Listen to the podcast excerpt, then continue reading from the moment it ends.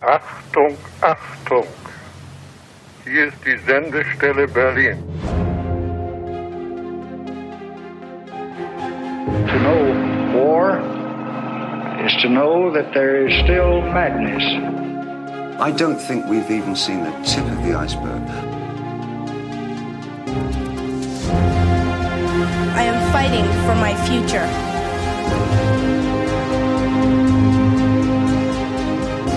We are fortunate to be alive at this moment in history. Nun, diese Geschichten sind ungefähr 20 Jahre zurück. Warum soll man denn nicht die Wahrheit sagen? Langzeitläufer. 120 Jahre in 120 Folgen. Hallo, liebe Mitreisende auf dem Weg durchs 20. bis ins 21. Jahrhundert und herzlich willkommen in den 30er Jahren. Ein Sechstel von Langzeitläufer ist damit geschafft. Und für alle neu zugestiegenen in diesem Geschichtspodcast, den ihr gerade hört, geht es darum, 120 Jahre Weltgeschichte in 120 Podcast-Folgen abzureißen. 20 Folgen haben wir jetzt. Es bleiben, abgesehen von etwaigen Sonderfolgen, noch genau 100.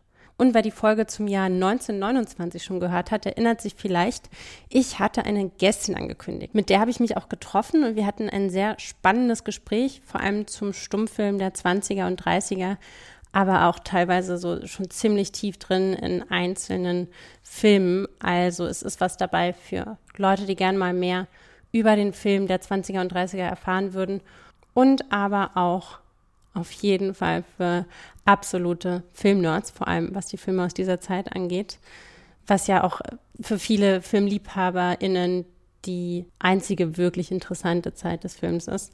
Kann man sich wahrscheinlich auch drüber streiten. Aber auf jeden Fall war es eine interessante Zeit. So, und auf jeden Fall dieses Gespräch, was dann doch viel umfassender und intensiver und tiefer geworden ist als gedacht, wollte ich nicht einfach so in den Filmteil zum Jahr 1930 quetschen, sondern lieber als Sonderfolge für sich stehen lassen. Und deshalb kommt auch in drei Wochen erstmal diese Sonderfolge, nur mit dem Interview und mit dem Jahr 1931 geht es dann Anfang Dezember weiter. Und danach dann weiter im Drei-Wochen-Takt. Ja, bevor es endlich losgeht mit dem Jahr 1930, nochmal die klassische Bitte aller PodcasterInnen bewertet, wenn ihr die Sekunde habt, den Podcast bei Apple Podcasts, Spotify oder anderen Plattformen. Das hilft anderen Leuten, die sich dafür interessieren könnten, auf Langzeitläufer aufmerksam zu werden. Natürlich ist es auch super, wenn ihr das gleich einer Freundin oder einem Freund erzählt. Und äh, ja, alle möglichen anderen Wege der Weiterverbreitung sind toll. Und dann könnt ihr jetzt auch, solltet ihr schon darauf gewartet haben, den Podcast finanziell unterstützen zu können, das tun. Ich habe jetzt einen Account bei Kofi. Da kann man Leuten für ihre Arbeit einen Kaffee da lassen oder auch einfach über den PayPal-Link in den Show Notes. Das hilft mir sehr. Es ist nämlich so, vielleicht, wenn ihr ja schon ein bisschen länger dabei seid, wisst ihr ja, dass ich den Podcast mit jemand anderem angefangen habe, mit Stefan. Und wie ihr wisst, ist ja auch Stefan schon raus, weil das einfach zu aufwendig geworden ist, das Projekt, vor allem neben einer eigenen Firma, die er dann gegründet hat. Und meinerseits ist es auch so, dass ich jetzt einfach eingesehen habe, dass ich das als Arbeit betrachten muss, wenn ich das in der Qualität machen will, in der ich es machen will, nämlich in einer guten und auf jeden Fall auch noch professioneller und noch besser werden will. Und es braucht halt Zeit und Kraft. Unterm Strich ist so, ich muss halt irgendwie gerade nach Wegen suchen, das Ding finanziert zu kriegen, zumindest teilweise. Und dabei könnt ihr mir helfen und dafür wäre ich wahnsinnig dankbar. Und das würde mich auf jeden Fall auch noch weiter motivieren. Aber wie gesagt, eine Bewertung hilft auch schon. Und wie immer könnt ihr mir auch sehr gerne schreiben über podcast.laura-rosenkranz.com und äh, das Interagieren wird auch nochmal einfacher, weil ich mich doch jetzt nochmal dazu durchgerungen habe, Social Media Accounts einzurichten. Durchgerungen deshalb, weil ich ja persönlich nicht so gern auf Social Media poste. Also ich bin so der Typ passiver Follower, also ich schaue mir gerne Sachen an, aber poste selber nicht so aktiv. Und in Bezug auf den Podcast habe ich mich jetzt doch dafür entschieden.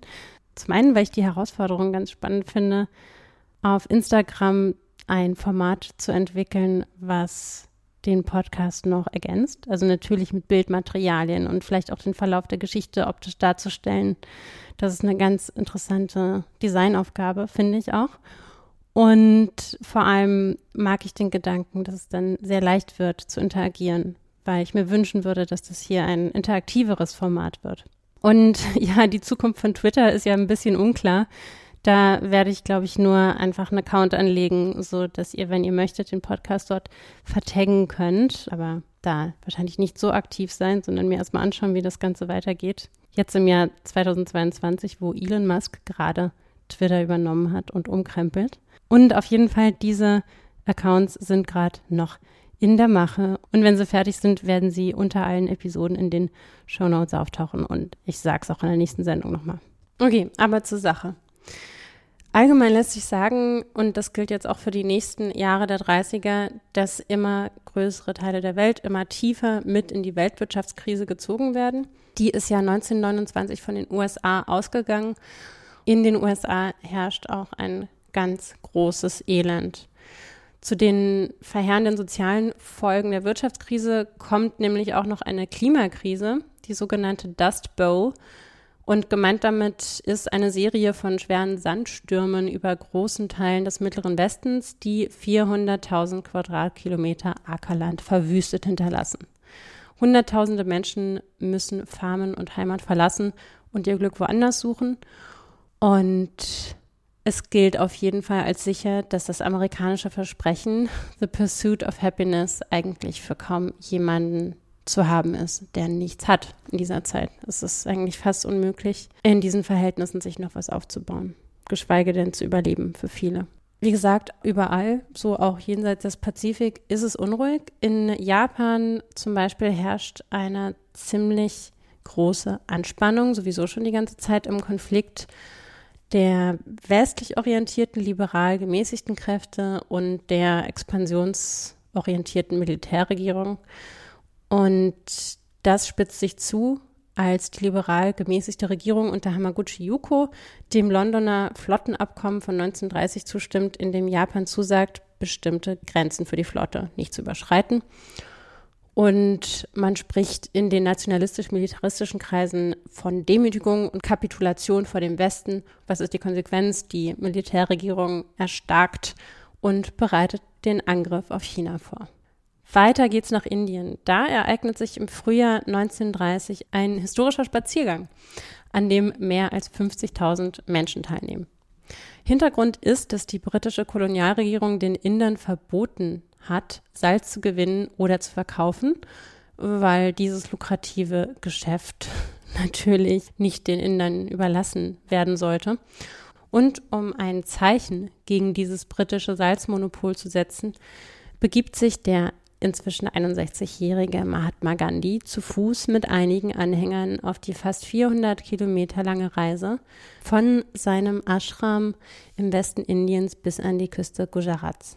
Und am Strand von Dundee hebt Gandhi einen Brocken Salz auf und macht sich damit offiziell strafbar, weil nämlich schon das Anfassen von Salz für Inder verboten ist.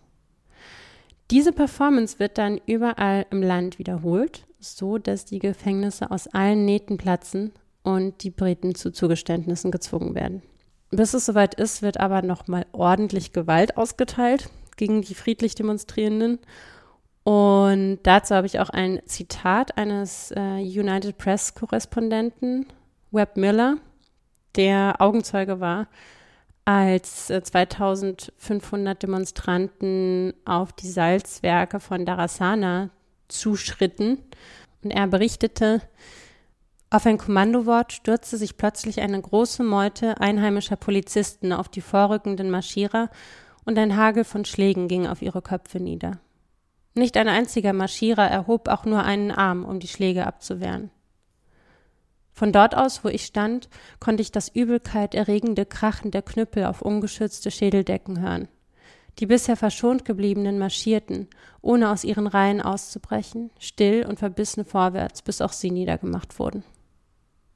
Ja, wo wir schon bei brutalen Herrschaftsmethoden sind, wagen wir einen Blick in die Sowjetunion In Moskau beschließt das Zentralkomitee der Kommunistischen Partei der Sowjetunion, der KPDSU, die Kollektivierung der Landwirtschaft durch den Aufbau von Kolchosen voranzutreiben. Großbauern werden dabei auf Anordnung enteignet und man kann sich auch vorstellen, dass das Ganze denkbar brutal vor sich geht. Und also was man vielleicht auch wissen sollte, Gewalt war sowieso an der Tagesordnung, also gerade im ländlichen Raum, ähm, schon, schon auch im alten Zarenreich in den Jahren nach der Machtergreifung Lenins und äh, später Stalins. Noch brutalere Gewaltmethoden wurden dann gegen die Bauern angewendet. Also es gab ja diesen Kulakenhass, also Kulaken, wie gesagt, die Landwirte. Und das heißt, äh, es war eine einzige Gewaltspirale. Also auf den Boden schon vorher existierender Gewalt fiel noch mehr Gewalt. Und das war ja auch eigentlich das einzige Herrschaftsmittel Stalins, der ja auch sadistische Freude an der Gewaltausübung hatte.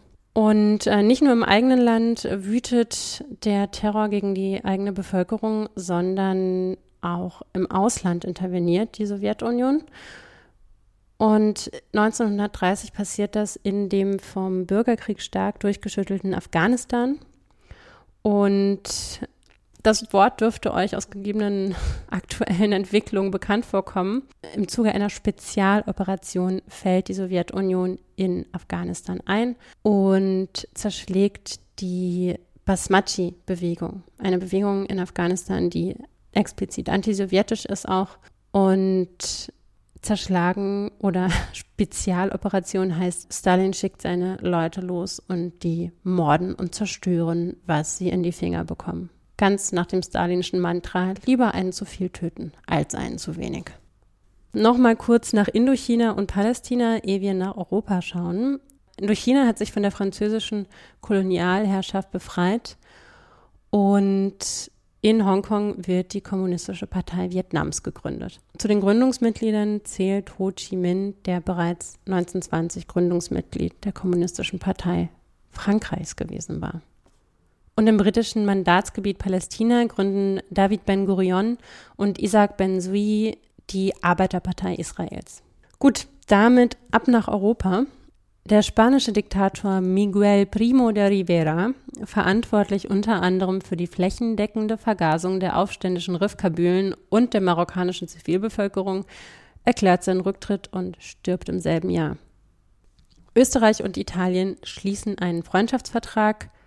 Konstantinopel und Angora werden in Istanbul und Ankara umbenannt. In Finnland gibt es jetzt auch eine rechtsradikale Bewegung, die Lapua-Bewegung nach dem Vorbild der deutschen Faschisten. Und es tut mir leid, aber es gibt in dieser eigentlich besorgniserregenden äh, Entwicklung gibt's, äh, schon so einen komischen Aspekt. Ich, ich werde das auf, auf die Social Media Accounts packen, wenn ich sie mal äh, fertig äh, designt habe. Auf jeden Fall könnt ihr es ja auch mal googeln. Das Wappen der Lapua-Bewegung ist ein Typ, der auf einem Bären reitet, da auch nicht so ganz stabil drauf sitzt und so einen Knüppel in der Hand hält. Und der Knüppel ist auch ewig klein, also man weiß gar nicht, was der Mann damit ausrichten kann. Und naja, sitzt halt dieses kleine Männchen auf diesem Bären und sieht eigentlich eher aus wie so ein Partygag. Und nochmal absurder, es gab allen Ernstes so Flauschkissen mit diesem Wappen. Also diese rechtsradikale finnische Partei hatte so hügelmäßige Wollflauschkissen mit diesem Bären drauf, wo die, so dieser kleine Mann mit dem Knüppel drauf sitzt. Äh, weniger lustig, in der Weimarer Republik erstarken die Nazis zusehends in diesem Jahr. Also sowieso kann man 1930 eigentlich schon als den Anfang des letzten Kapitels der Weimarer Republik bezeichnen. Es ist nämlich so, dass ab 1930 keine stabile Mehrheit mehr zustande kommt in der Regierung. Also ein Präsidialkabinett folgt auf das andere. Präsidialkabinett bedeutet einfach, dass ohne Parlamentsmehrheit regiert wurde, was auch nicht verfassungskonform war. Letztlich hatte der Reichspräsident dadurch eine Art autokratische Weisungsgewalt, weil nämlich auf Grundlage der berühmten Notverordnung nach Artikel 48 der Weimarer Verfassung regiert wurde. Das heißt, schalten und walten ohne Zustimmung des Parlaments. Ja, und wie gesagt, diese Präsidialkabinette sind super instabil. Schon im Jahr 1930 muss neu gewählt werden. Dabei erstarken die Nationalsozialisten. 6,5 Millionen Deutsche wählen jetzt Hitler und seine Partei. Und zum Vergleich, äh, 28 waren es noch 800.000. Und als Grund für das Erstarken der NSDAP wird, und das ist sicherlich auch richtig, die große Not der Bevölkerung nach der Wirtschaftskrise gesehen. Also es herrscht eine große Kriminalität, große Not. Man sehnte sich, so wie das halt immer ist, in solchen Zeiten nach der sprichwörtlichen starken Hand. Beziehungsweise war sehr empfänglich für die Entwertung einer anderen Bevölkerungsgruppe, einfach nur um über das eigene Elend hinwegzutäuschen. Allerdings war es natürlich auch nicht die gesamte deutsche Bevölkerung, also vor allem Intellektuelle und KünstlerInnen reagierten entweder mit Besorgnis oder aber auch mit Humor und Spott nach wie vor auf die Nazis und durchschauten das natürlich auch damals schon. Also das stimmt nicht, dass man das alles nicht durchschauen konnte. Und also wie gesagt, Tucholsky lebte ja auch schon längst in Schweden zu der Zeit. Das hat er schon verstanden, dass es da nicht mehr so gemütlich sein würde für Leute, die offenes Denken schätzten.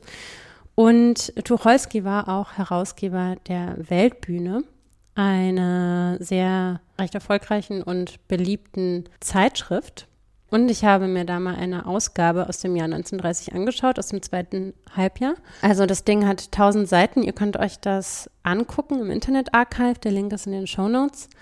Und ich habe mir mal so ein paar Reaktionen auf die Machenschaften der Nazis da rausgeschrieben. Zum Beispiel einen Bericht von einer Wahlversammlung in Moabit mit Goebbels als Redner. Und es heißt, der Vorsitzende erhebt die Hand zum faschistischen Gruß, Stimme aus dem düsteren Teil des Parterres. Jawohl, so hoch liegt bei euch der Dreck.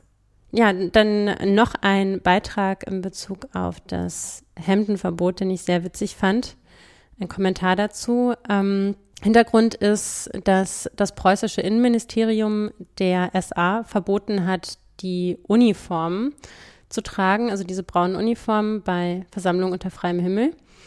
Und die SA marschierte dann in weißen statt in braunen Hemden. Und es gab dann auch die Diskussion, die Hemden einfach ganz zu verbieten. Und die Antwort eines Hauptmann AD Löper ist, mit oder ohne Hemd, wir klagen an. So plakatierten sie ihre letzte Versammlung. Aber nicht doch. Sie werden doch nicht etwa aus Protest gegen das Hemdenverbot nackt sprechen wollen. Um Gottes Willen, Herr Minister, nehmen Sie schnell das Verbot zurück. Sonst laufen die Hitlerjungs und Mädels demnächst im Adams- oder Eva-Kostüm mit tätowierten Hakenkreuz durch die Straßen. Ersparen Sie uns diesen Anblick. Dann noch ein Bericht aus der Weihnachtszeit des Vorjahres von einer gewissen Charlotte Poss der übertitelt ist mit Bescherung beim Roten Hakenkreuz. Zweierlei Interessen stießen sich hart im Raume des Kriegervereinshauses in der Chausseestraße, als der Deutsche Frauenorden Rotes Hakenkreuz eine Weihnachtsbescherung für die arbeitslosen SA-Kameraden vom Gausturm Berlin veranstaltete. Die herrlichen braunen Jungens von der SA waren, wie befohlen, um acht gekommen, um etwas zu bekommen. Gruppen, die hörten, sie seien zur Bescherung nicht vornotiert, marschierten sofort wieder ab. Die Ordensdamen aber waren gekommen, um ihre Weihnachtsfeier auf die Leute loszulassen. Eine jener Feiern, wie jeder Verein sie um Weihnachten herum auf die Armen loslässt, denen er eine Handvoll Nüsse und Pfefferkuchen und ein paar wollene Strümpfe schenkt. Auf den Ehrenplätzen saßen die Gruppenführerinnen, die sonst im Alltag dreierlei Parteigeschäfte zu erledigen haben. Den Vertrieb von Hurrageist unter Frauen und Kindern – Stimmenfang, solange die Frauen noch das Wahlrecht haben, und die Verwertung der mächtigen weiblichen Kaufkraft im Parteiinteresse. In diesem Sinne versichern die Führerinnen also ihren Mitgliedern abwechselnd, dass eine deutsche Mutter nicht weine, wenn ihr Sohn fällt, dass nur die entsittlichte Frau modern sei, dass Präservative einen gemeinen Angriff auf die Frauenehre darstellen, dass man nicht auf den eitlen Tand der fremdstämmigen Warenhausbesitzer hereinfallen, sondern beim blutsverwandten Gewerbetreibenden kaufen solle. Heute aber war Feiertag. Und so saßen sie alle da, ganz vorn in den ersten Reihen, selbstgestickte Hakenkreuzstandarten vor sich auf den Tischen, Busen mit Emblemen, geschwellt von dem angenehmen Bewusstsein, mal wieder auf dem Altar, des der deutschen Frau von der Natur gegebenen Lebenszwecks, nicht für sich, sondern für andere da zu sein, sich zu opfern. Diese anderen saßen ganz hinten an langen Tischen, proletarische Erwerbslose, meist Jugendliche. Gerade die erwerbslosen Jungarbeiter stellen ja den weitaus größten Prozentansatz des proletarischen Elements in der SA. Mädchen mit betonten Zöpfen machten Knickse und sagten ihnen Gedichte vom Weihnachtsmann auf, Backfische mit Stirnreifen sangen ihnen Halleluja zu, unter Regie einer ältlichen Gesangslehrerin wurde ihnen ein Weihnachtsspiel vorgeführt. So hat man selten lachen sehen, wie die Halbstarken aus den proletarischen Bezirken Berlins da lachten. Sie schüttelten sich, hielten sich an den Tischen fest, steckten die Taschentücher in den Mund. Jeder neue Engel mit Lilie weckte neue Lachstürme, die anbetenden Hirten überstanden sie kaum. Sie lachten, ohne zu erkennen, dass sie da einen Bestandteil der bürgerlichen Heiligtümer auslachten, für deren Erhaltung sie mit politischer und sozialer Demagogie eingespannt worden sind. Wenn man ihnen das ganze Trauerspiel vom Dritten Reich erst vorspielen muss, damit sie es auslachen, wie dieses Weihnachtsspiel, das Theater wird ihnen teuer zu stehen kommen. So, und noch eine Notiz. Und zwar gab es so einige Leute, die sich findig an die Rheinlandbefreiung rangehängt haben. Zum Beispiel der Prinz zu Bentheim und Steinfurt in Eltville, der die glorreiche Idee hat, dass doch jeder Deutsche eine Flasche Wein leeren könnte, und zwar am besten von seinem Weingut. Er schreibt, die Befreiung der Rheinlande von der zwölfjährigen Besatzung naht endlich heran und muss vertragsmäßig bis zum 30. Juni beendet sein. Jeder Deutsche soll in diesen Tagen seiner ganz besonders schwer geprüften Schicksalsgenossen an dem dann wieder freien deutschen Rhein gedenken und seiner Freude über das Ende der Fremdherrschaft dadurch Ausdruck geben, dass er im Kreise seiner Familie und Freunde eine Flasche deutschen Weines auf das Wiedergedeihen des ganzen deutschen Vaterlandes leert. Er erfüllt damit eine vaterländische Pflicht und hilft durch seine Bestellung dem so schwer um seine Existenz ringenden deutschen Weinbau. Und ein gewisser Johann Mooskopf aus Gladbach dichtet Deutsch das Herz und Deutsch der Wein, Deutsch der Senf vom freien Rhein. Direkt unter diesem Befreiungswein und Befreiungssenf finden sich übrigens in der Weltbühne Hinweise der Redaktion. Unter anderem gibt es eine Ankündigung zu einem Vortrag von Magnus Hirschfeld, der über vergleichendes und zukünftiges Sexualstrafrecht sprechen soll, und zwei literarische Neuerscheinungen. Napoleon greift ein von Walter Hasenclever und zweitens das Leben des Vivekananda von Romain Roland. Und dieses Buch von Romain Roland, diese Betrachtung zum Leben des Vivekananda, haben ein weiteres Buch inspiriert, und zwar Das Unbehagen in der Kultur von Sigmund Freud. Das habe ich mir für diese Sendung nochmal vorgenommen. Also ich habe es tatsächlich schon ein paar Mal gelesen im Studium und auch später nochmal weil es immer wieder ganz interessante Denkanstöße liefert, auch wenn ich es zu jeder Zeit immer wieder ein bisschen anders gesehen habe. Das finde ich auch immer ganz spannend, wenn man Bücher in verschiedenen Lebensphasen häufiger liest. Jedenfalls habe ich mir dieses Buch für diesmal vorgenommen. Und was das Unbehagen der Kultur mit Vivekananda und was Freud mit Roland zu tun hat, ist eigentlich vor allem Resultat einer Freundschaft zwischen Freud und Roland. Und gerade in dieser Zeit hatte Freud offenbar ziemlich viel zu tun mit Romain Roland. Und das hat ihm zu denken gegeben, weil nämlich sein Freund ein grundauf anderer Charakter war, der ihn aber total fasziniert hat. Und in dem Fall inspiriert ihn dieses Anderssein zu einem ganzen Buch. Sein Freund Roland empfindet nämlich etwas, was er nicht nachempfinden kann. Roland spricht nämlich von einem ozeanischen Gefühl, das er mitunter empfindet und das er als Urgrund religiöser Empfindungen sieht. Also Roland glaubt nicht an eine bestimmte Gottheit, aber er ist fest überzeugt, dieses Gefühl zu empfinden, das so ein Gefühl der Alleinheit, so ein Gefühl des Aufgehens im Ganzen und ist der Meinung, dass das die Grundlage aller Religionen ist. Und weil das natürlich psychologisch hochinteressant ist, nimmt Freud das zum Anlass, das Gebiet der Medizin zu verlassen mit diesem Buch, zumindest teilweise, größtenteils, und denkt gründlich über die menschliche Natur nach und vor allem auch über den Menschen in der Gesellschaft.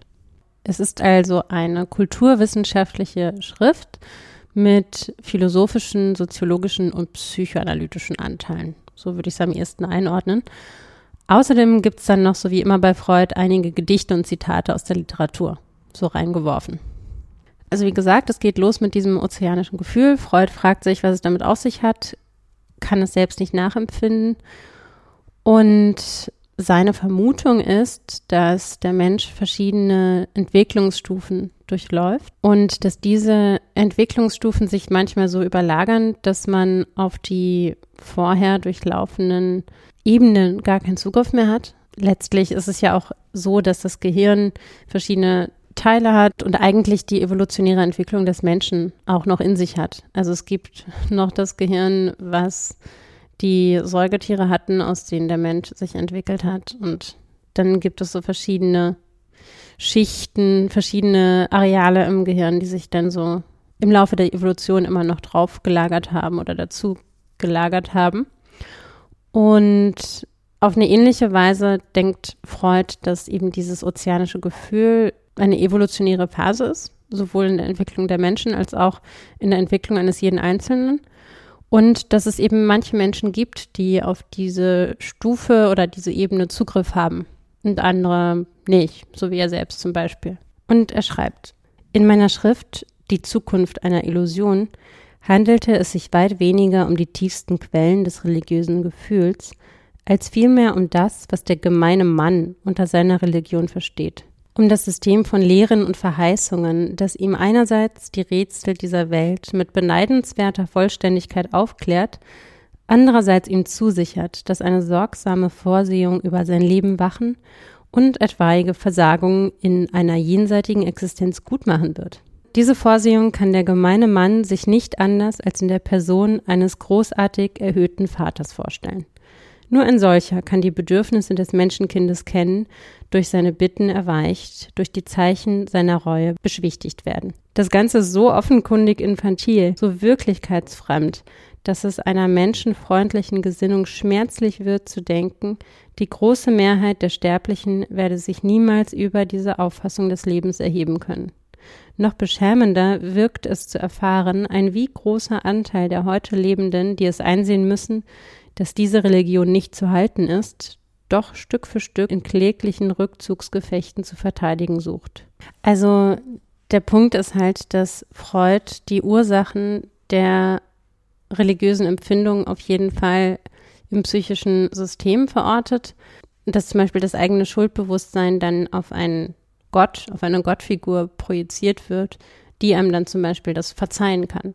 Es eine Art psychisches Hilfsmittel ist, um es auszuhalten, dass man halt krank wird, dass man sterben muss, dass man Menschen sterben sehen muss, die man liebt, dass man auch auf andere Art und Weise Verluste hinnehmen muss, dass Menschen sich in Machtkämpfen zerfleischen, dass es Kriege gibt, dass es äh, schreckliche Übergriffe und Gewalttaten Menschengruppen oder einzelne Menschen gegen andere Menschen oder Menschengruppen gibt und so weiter und so fort. Ähm, da kommt dann auch ein Punkt, den ich richtig interessant finde und der auch sofort hängen geblieben ist, als ich das Buch das erste Mal gelesen habe vor ein paar Jahren. Und zwar sagt er ja, also Leben ist hart und jeder Mensch muss sich überlegen, welche psychischen Hilfsmittel er sich da so aufrichtet, um damit klarzukommen. Und er schreibt, das Leben, wie es uns auferlegt ist, ist zu schwer für uns. Es bringt uns zu viel Schmerzen, Enttäuschungen, unlösbare Aufgaben. Um es zu ertragen, können wir Linderungsmittel nicht entbehren. Solcher Mittel gibt es vielleicht dreierlei. Mächtige Ablenkungen, die uns unser Elend gering schätzen lassen, Ersatzbefriedigungen, die es verringern, Rauschstoffe, die uns für dasselbe unempfindlich machen. Irgendetwas dieser Art ist unerlässlich. Auf die Ablenkungen zielt Voltaire, wenn er seinen Candide in den Rat ausklingen lässt, seinen Garten zu bearbeiten. Solch eine Ablenkung ist auch die wissenschaftliche Tätigkeit. Die Ersatzbefriedigungen, wie die Kunst sie bietet, sind gegen die Realität Illusionen, darum nicht minder psychisch wirksam, dank der Rolle, die die Fantasie im Seelenleben behauptet hat. Die Rauschmittel beeinflussen unser Körperliches, ändern seinen Chemismus. Es ist nicht einfach, die Stellung der Religion innerhalb dieser Reihe anzugeben. Wir werden weiter ausholen müssen. Die Frage nach dem Zweck des menschlichen Lebens ist ungezielte Male gestellt worden. Sie hat noch nie eine befriedigende Antwort gefunden, lässt eine solche vielleicht überhaupt nicht zu. Manche Fragesteller haben hinzugefügt, wenn sich ergeben sollte, dass das Leben keinen Zweck hat, dann würde es jeden Wert für sie verlieren. Aber diese Drohung ändert nichts. Es scheint vielmehr, dass man ein Recht dazu hat, die Frage abzulehnen. Ihre Voraussetzung scheint jede menschliche Überhebung, von der wir so viel andere Äußerungen bereits kennen. Von einem Zweck des Lebens der Tiere wird nicht gesprochen, wenn deren Bestimmung nicht etwa darin besteht, dem Menschen zu dienen. Allein auch das ist nicht haltbar, denn mit vielen Tieren weiß der Mensch nichts anzufangen, außer dass er sie beschreibt, klassifiziert, studiert, und ungezählte Tierarten haben sich auch dieser Verwendung entzogen, indem sie lebten und ausstarben, ehe der Mensch sie gesehen hatte. Es ist wiederum nur die Religion, die die Frage nach einem Zweck des Lebens zu beantworten weiß.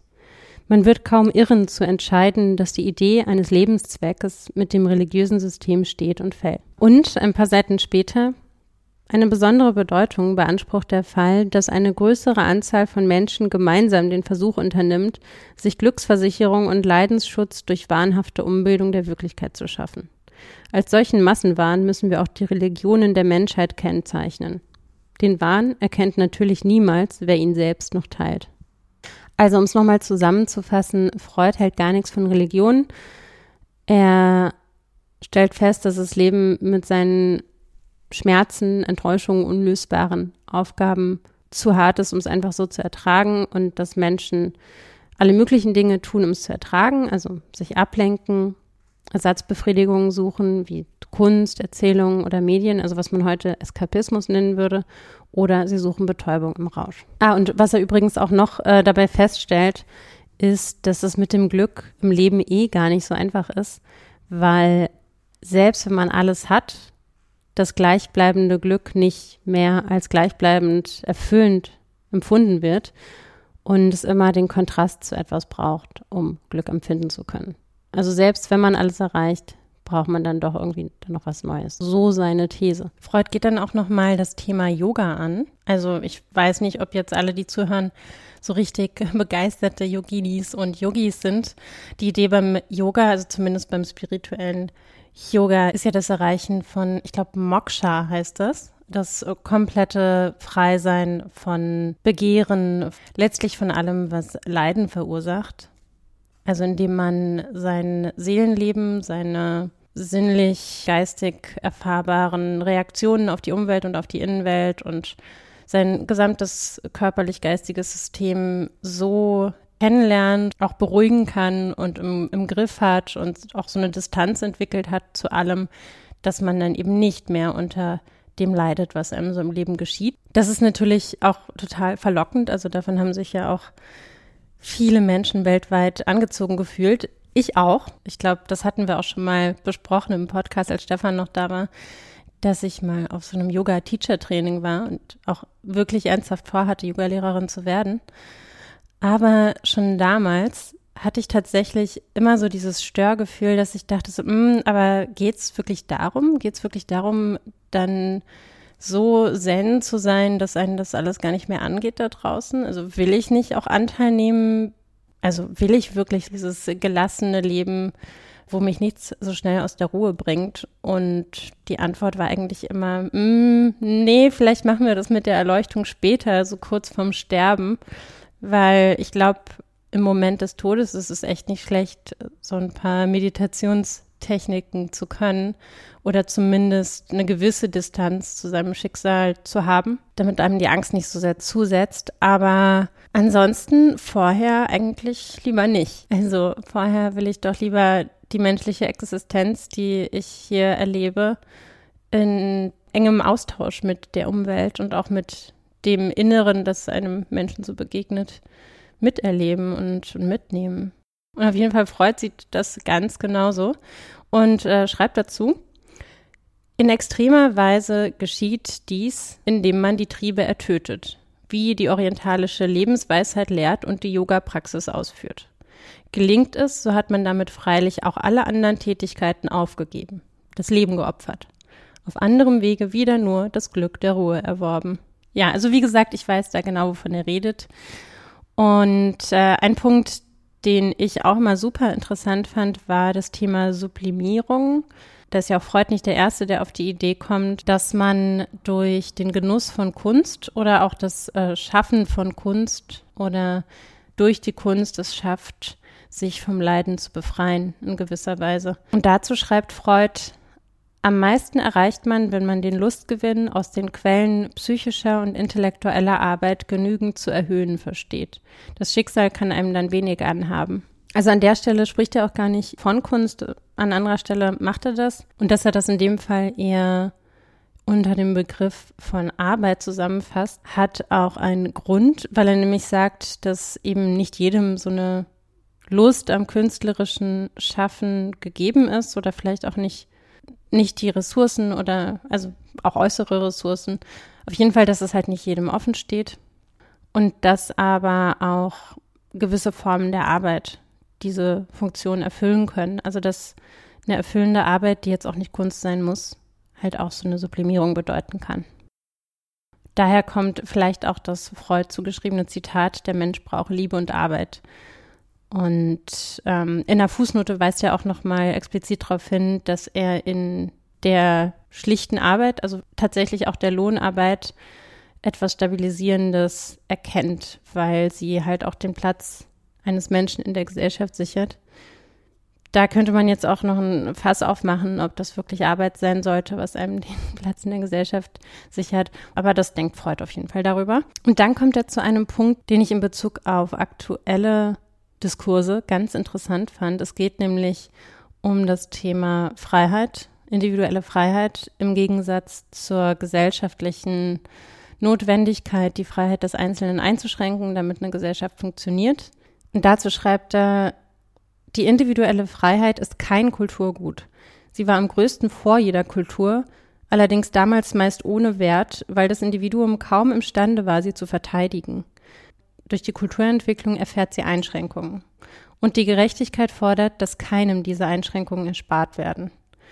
Was sich in einer menschlichen Gemeinschaft als Freiheitsdrang rührt, kann Auflehnung gegen eine bestehende Ungerechtigkeit sein und so einer weiteren Entwicklung der Kultur günstig werden, mit der Kultur verträglich bleiben. Es kann aber auch dem Rest der ursprünglichen, von der Kultur ungebändigten Persönlichkeit entstammen und so Grundlage der Kulturfeindseligkeit werden. Der Freiheitsdrang richtet sich also gegen bestimmte Formen und Ansprüche der Kultur oder gegen Kultur überhaupt. Es scheint nicht, dass man den Menschen durch irgendwelche Beeinflussung dazu bringen kann, seine Natur in die eines Termiten umzuwandeln. Er wird wohl immer seinen Anspruch auf individuelle Freiheit gegen den Willen der Masse verteidigen. Ein Gutteil des Ringens der Menschheit staut sich um die eine Aufgabe, einen zweckmäßigen, das heißt beglückenden Ausgleich zwischen diesen individuellen und den kulturellen Massenansprüchen zu finden. Es ist eines ihrer Schicksalsprobleme, ob dieser Ausgleich durch eine bestimmte Gestaltung der Kultur erreichbar oder ob der Konflikt unversöhnlich ist. Diesen Absatz, finde ich, könnte man in vielen Artikeln zu den Ereignissen der aktuellen Zeit, also des Jahres 2022, setzen, beziehungsweise auch der letzten Jahre, wo ja das immer vehementer umkämpft wurde, dieses Thema. Also dieser Kampf zwischen Menschen, die in gewisser Weise ihre individuelle Freiheit verteidigen wollen und auch müssen und auch sollen. Und andererseits dem Fakt, dass eine Gesellschaft oder eine Kultur nicht funktionieren kann, wenn jeder bis zum letzten einfach macht, was seine Impulse ihm gerade so sagen. Und dass da überhaupt keine Sanktionsmechanismen gibt. Und es geht einfach immer wieder darum, untereinander auszumachen, wie man dafür sorgt, dass eine Gesellschaft für möglichst viele lebenswert ist. Also, dass es auch in gewisser Hinsicht eine solidarische Gesellschaft ist, wo Individuen geschützt werden vor der Willkür anderer Individuen. Aber andererseits, dass eine Gesellschaft immer noch so flexibel und offen und frei sein muss, dass das Leid an der Kultur, also das Leid an der fehlenden Freiheit nicht übergroß wird und vor allen Dingen auch dass, äh, wie Freud ja auch schreibt, Bewegungen immer noch möglich sind, die die aktuelle Kultur in Frage stellen. Weil eine Kultur, die nicht in Frage gestellt werden darf, eine Gesellschaft, ein Staat, ist äh, ja eigentlich schon eine totalitäre Kultur. Das sollte man vielleicht auch nicht aus den Augen verlieren in diesen ja fast schon Grabenkämpfen, die aktuell vorgehen. Dass das an sich so in der Ursache alles legitime Regungen sind, so darüber nachzudenken, welche Freiheiten man verteidigt. Aber eben auch zu sehen, dass der Fakt, dass man diese Freiheiten verteidigen kann, schon mal zeigt, dass man in einer Gesellschaft lebt, die einen vielleicht noch nicht über Gebühr einschränkt, weil man hat ja die Möglichkeit einzuwirken. Auf jeden Fall kann man Freud zu dem Thema nochmal lesen, also speziell diesen Text vom Unbehagen in der Kultur, weil es einen nochmal daran erinnert, dass es ein zeitloses Thema ist und dass dieses Spannungsfeld auch immer existieren wird, solange menschliche Gesellschaften existieren. Dass es da auch keine einfache Antwort drauf gibt, wie viel jetzt die Freiheit des Einzelnen eingeschränkt werden muss, damit eine Kultur funktioniert und wie weit sie eingeschränkt werden darf. Das ist wichtig, dass man das immer weiter verhandelt. Okay, damit äh, aber vielleicht auch erstmal ein Punkt gesetzt unter das Unbehagen der Kultur von Freud. Ich empfehle es sehr zu lesen. Es geht dann im weiteren Verlauf auch nochmal um den Eros und Thanatos, also Liebestrieb und Todestrieb oder Lebenstrieb und Todestrieb wo es äh, darum geht, dass Freud die Ursache des Krieges darin sieht, dass es nun mal einen Impuls zur Destruktion im Menschen gibt und einen Impuls zum Konstruktiven und dass die immer miteinander in der Konkurrenz stehen. Wie gesagt, ich empfehle die Lektüre, es ist interessant, wirklich sehr interessant und auch kulturgeschichtlich und medizingeschichtlich und überhaupt nicht schlecht, das zu wissen, dass es diese Idee gab. Allerdings ist es natürlich auch wichtig zu sehen, die Psychologie hat sich weiterentwickelt. Also Freud schreibt doch immer wieder, ich hoffe, dass an der oder der Stelle noch bessere Erkenntnisse zutage treten. Finde ich auch sehr sympathisch, dass er an verschiedenen Stellen immer wieder sagt, bitte nehmt das jetzt hier nicht als in Stein gemeißelt. Die Zukunft wird wahrscheinlich noch bessere Erkenntnisse zutage bringen, als ich sie jetzt hier hervorbringen kann. Ja, also sein Glaube war tatsächlich, dass es eben diesen Trieb zur Zerstörung gibt und außerdem, dass nach innen gerichtete Aggression zu Schuldkomplexen führt und insofern das äh, Schuldbewusstsein eigentlich auch so ein kulturstabilisierendes psychisches Element ist im menschlichen Geist, weil sich dadurch die dem Menschen natürlich innewohnende Aggression nicht nach außen richtet. Ich finde, was das angeht, eigentlich die Analyse von Virginia Woolf besser um die es ja ähm, beim letzten Mal ging, in Bezug auf A Room of One's Own, also ein Zimmer für sich allein, weil sie ja erkennt, dass Menschen vor allem ihr Selbst stabilisieren müssen und das häufig auch tun, indem sie andere entwerten oder andere vielleicht sogar vernichten wollen. Und das scheint mir viel schlüssiger als so ein innewohnender Hang zur Aggression oder zur Zerstörung. Das, das kann man auch anders sehen. Ganz persönlich denke ich, dass jeder Mensch den ganzen Tag, sein ganzes Leben damit beschäftigt ist, dieses wahnsinnig komplizierte und fragile System aus verschiedensten Sinnesebenen, geistigen Konzepten, also dieses ganze System Mensch einigermaßen stabil zu halten und da kann es halt auch passieren, dass Menschen so abbiegen, dass sie anderen Menschen Gewalt antun wollen. Und wenn man drüber nachdenken möchte, wie man einer Gesellschaft mit möglichst wenig Gewalt will, habe ich, glaube ich, letztes Mal auch schon gesagt, wäre die Konsequenz eher dafür zu sorgen, dass möglichst viele Menschen die Ressourcen haben, ihr selbst anderweitig zu stabilisieren als durch die Entwertung anderer. So, jetzt aber wirklich ein Punkt unter das Thema und zu den Wissenschaftsnews, beziehungsweise habe ich da eine News für dieses Jahr. Und zwar wird ein neuer Planet entdeckt, der Pluto. Und die Geschichte dazu ist ganz interessant. Es ist nämlich so, dass schon mehrere Generationen von Wissenschaftlern herumforschen an der Möglichkeit eines weiteren Planeten, weil nämlich eine Berechnung angestellt wurde, dass Uranus und Neptun irgendwie von ihrer Bahn abweichen und dass es eine enorme Masse geben muss, die für diese Abweichung sorgt. Und 1930 ist es dann soweit, am 18. Februar findet ein junger Astronom namens Clyde W. Tombaugh den neuen Planeten, an dem so lange herumgeforscht wurde. Dazu hat er hunderte von Fotoplatten verglichen und findet auf Bildern im Sternbild Zwilling ein kleines Objekt, was sich dann später als Pluto herausstellt. Äh, das ist natürlich eine Riesensensation damals. Später wird diese Sensation schrittweise zurückgenommen. Es ist nämlich so, dass sich diese Rechenoperation, die diese Bahnabweichung festgestellt haben will, als Fehler erweist und außerdem entdeckt wird, dass Pluto viel kleiner ist als angenommen. Also dass dieser winzige Planet gar nicht verantwortlich sein kann für die Umlenkung von zwei viel, viel, viel massereicheren Planeten. Und deshalb wurde der Pluto dann 2006 zum Zwergplaneten zurückgestuft, was auch einige WissenschaftlerInnen überhaupt nicht gut fanden. Und äh, deshalb gibt's auch eine Pluto for Planet Bewegung heute, die sich für die Rehabilitation des Planetenstatus einsetzt. Und es klingt natürlich jetzt erstmal ganz witzig, dass es so Pluto-Aktivistinnen gibt, aber tatsächlich hat das natürlich den Grund, dass die WissenschaftlerInnen trotzdem gern weiter forschen würden am Pluto und ein Zwergplanet kriegt halt nicht so viel Forschungsgelder wie so ein gestandener, etablierter Riesenplanet.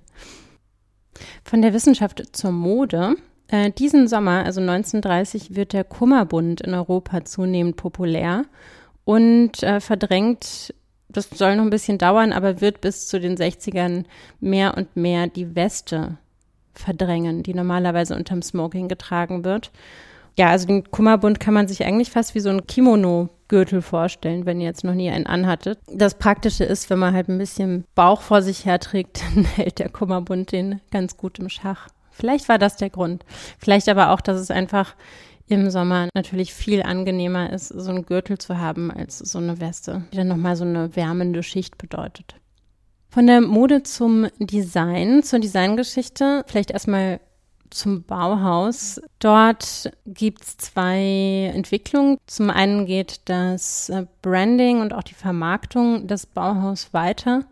Also es gibt eine Ausstellung über die Tätigkeit und die Entstehungsgeschichte des Bauhauses und andererseits äh, werden die Lizenzeinnahmen gezielt gesteigert, insbesondere durch die Bauhaustapete.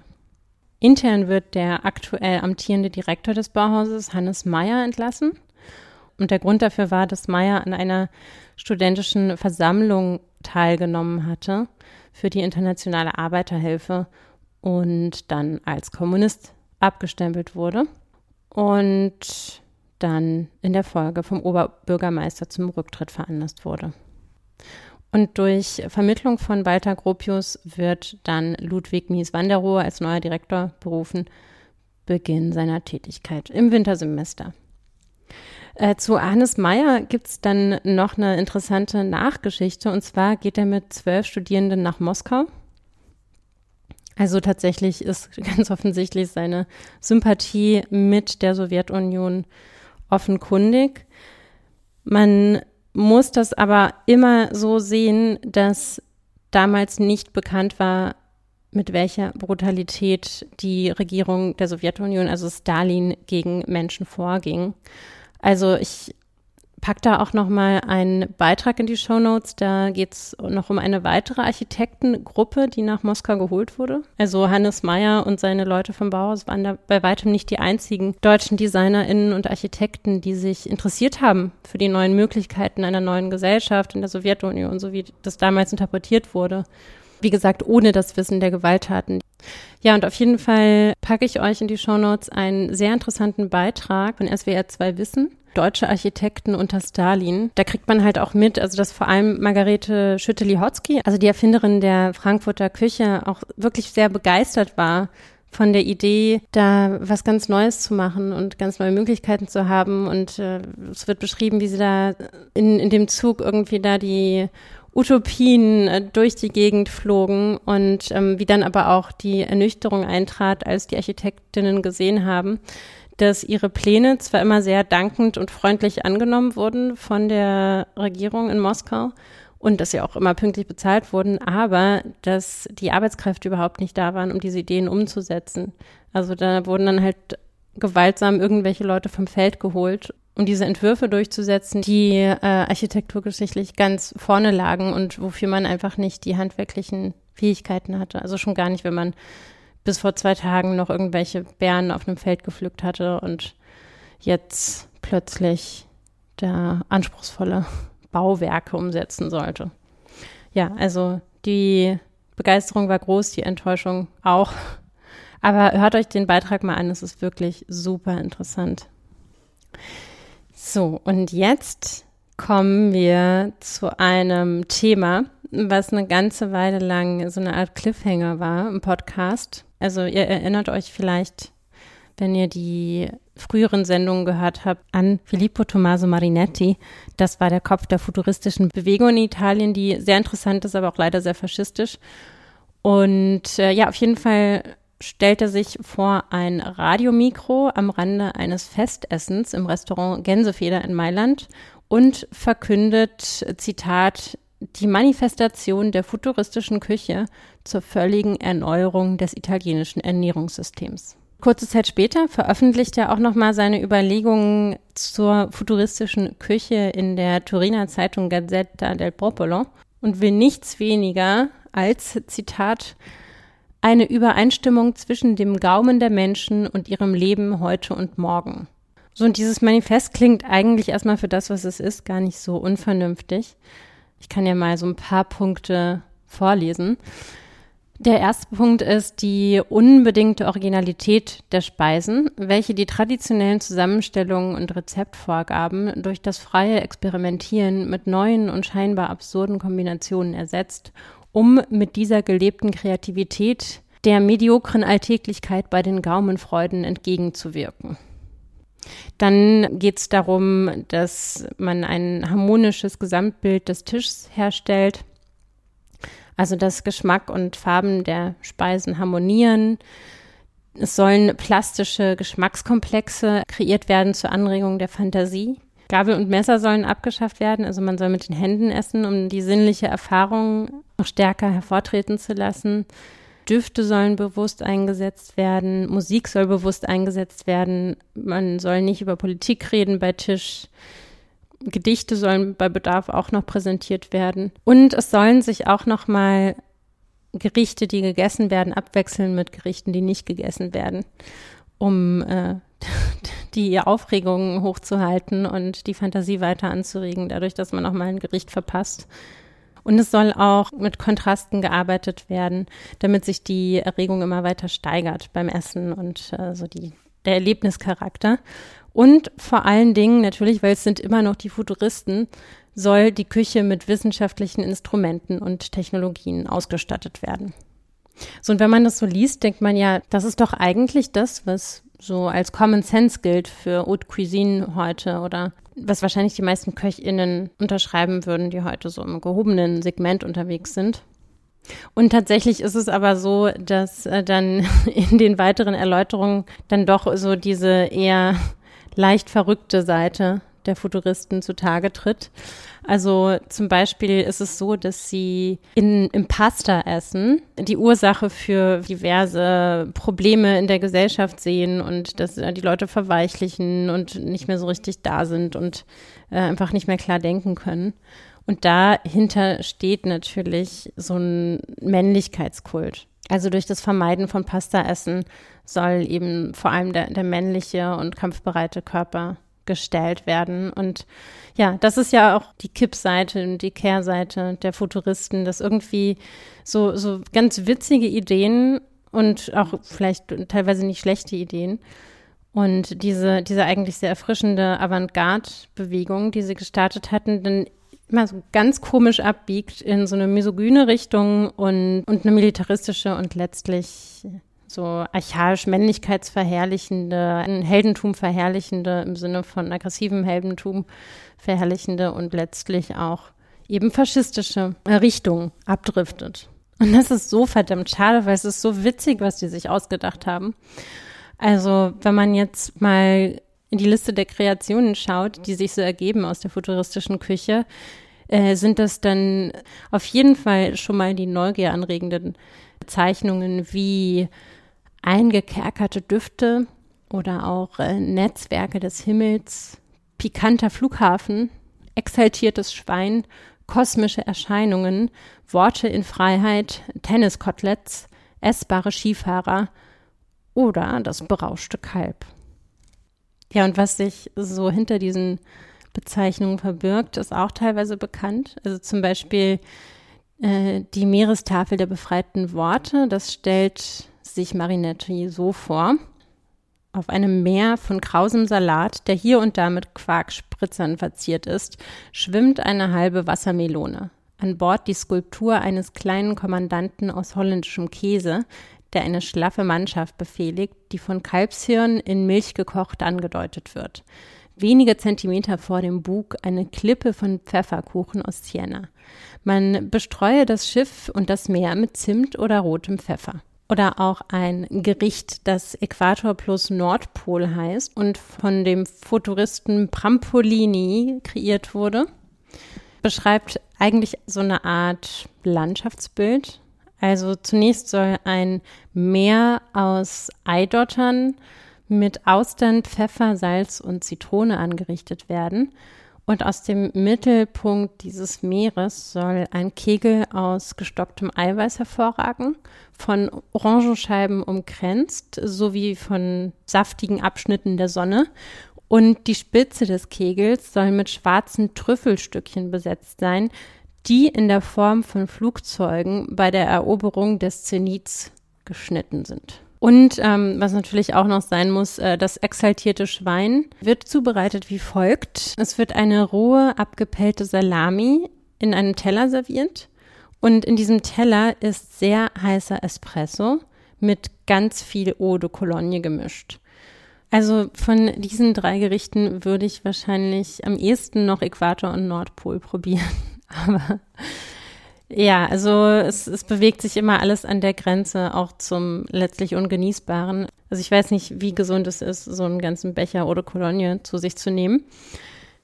Aber auf jeden Fall, das sind so die Ideen. Und ich habe zu dem ganzen Thema einen super interessanten und äh, auch wirklich unterhaltsam geschriebenen Essay gefunden von Harald Lemke, ein Philosoph, der an der Uni Lüneburg lehrt. Und zu dem wie ich finde, ziemlich sympathischen Thema Ethik des Essens eine Einführung in die Gastrosophie promoviert hat.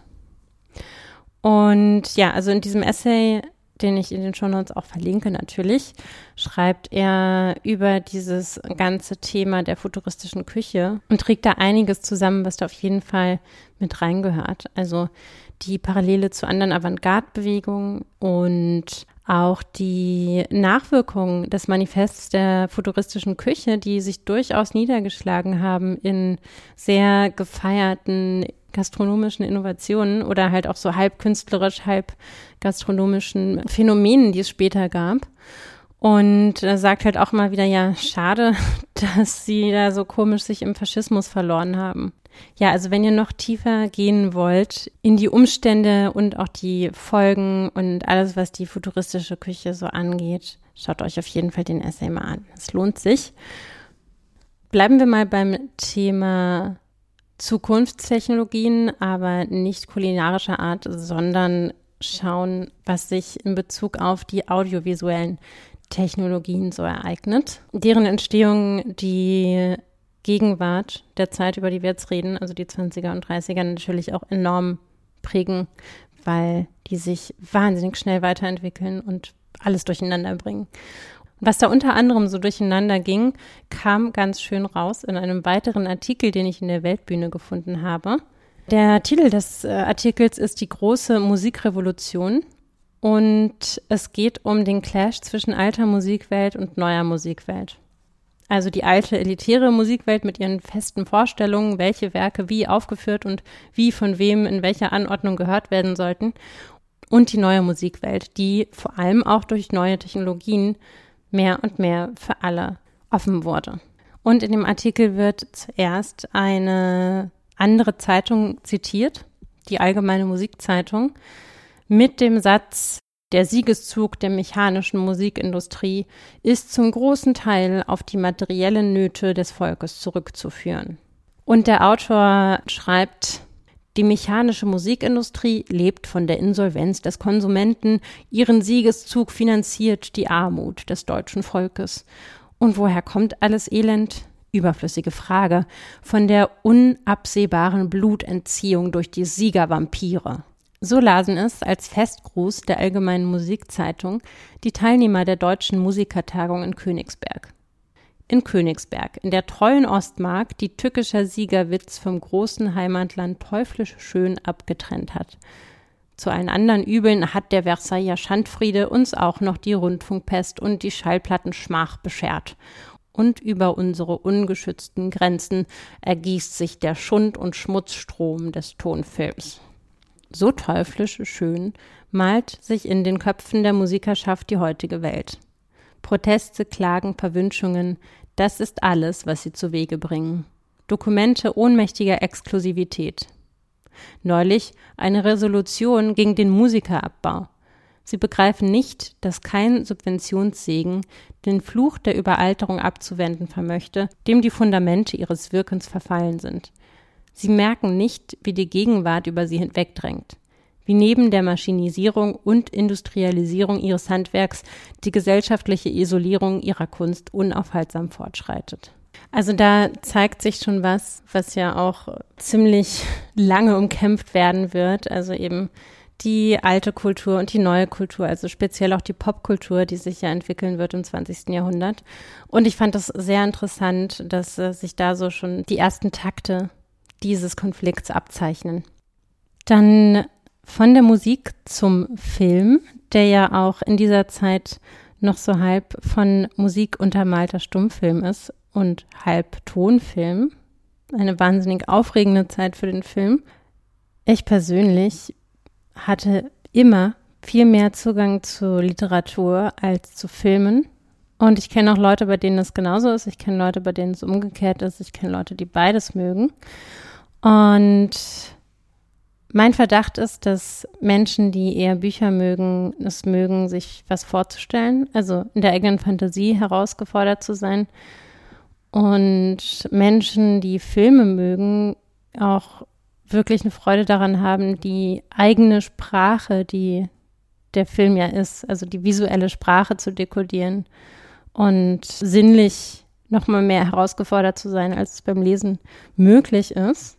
Und es ist auch tatsächlich so, dass durch den Podcast, durch die Auseinandersetzung auch eben gerade mit der Frühzeit des Films, was ja auch nochmal in das Bewusstsein versetzt, also zumindest annähernd, wie es wäre, ein Mensch zu sein, der damals lebt und auf dieses ganz neue, interessante Medium stößt und sich dann vorzustellen, was man da alles ausprobiert hat. Also verschiedene Montagetechniken, wie man damit auch ein Mittel gefunden hat, vielleicht was auszudrücken, was man mit Sprache eben nicht ausdrücken kann. Und, äh, das finde ich schon wahnsinnig spannend und auch gerade so in dieser frühen Zeit, die ich so in der Vorbereitung der letzten Folgen, sagen wir mal der letzten 15, immer mehr hatte, habe ich dann wunderbarerweise in einem Buch, was 1930 erscheint, teilweise beantwortet gefunden und auf jeden Fall aufgegriffen und als Frage formuliert. Und zwar in Bela Balasch Buch über den Film als neue Kunst. Äh, der Titel äh, Der Geist des Films. Und Baller springt darin eigentlich schon in der Einleitung auf den Punkt, was den Film anthropologisch und damit philosophisch so interessant macht. Und das ist ja auch das, was mich immer besonders interessiert. Ein neues Organ des Menschen, die Welt zu erleben, das sich rapide entwickelt hat.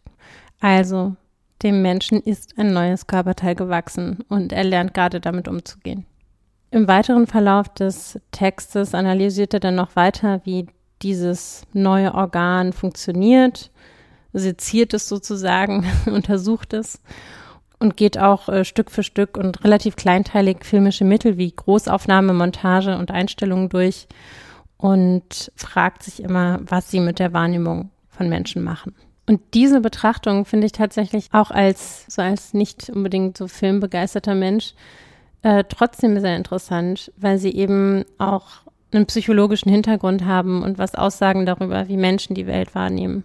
Und einige der Aussagen, die Ballasch trifft, gelten auf jeden Fall immer noch für audiovisuelle Medien, die sich natürlich auch immer weiter erneuern.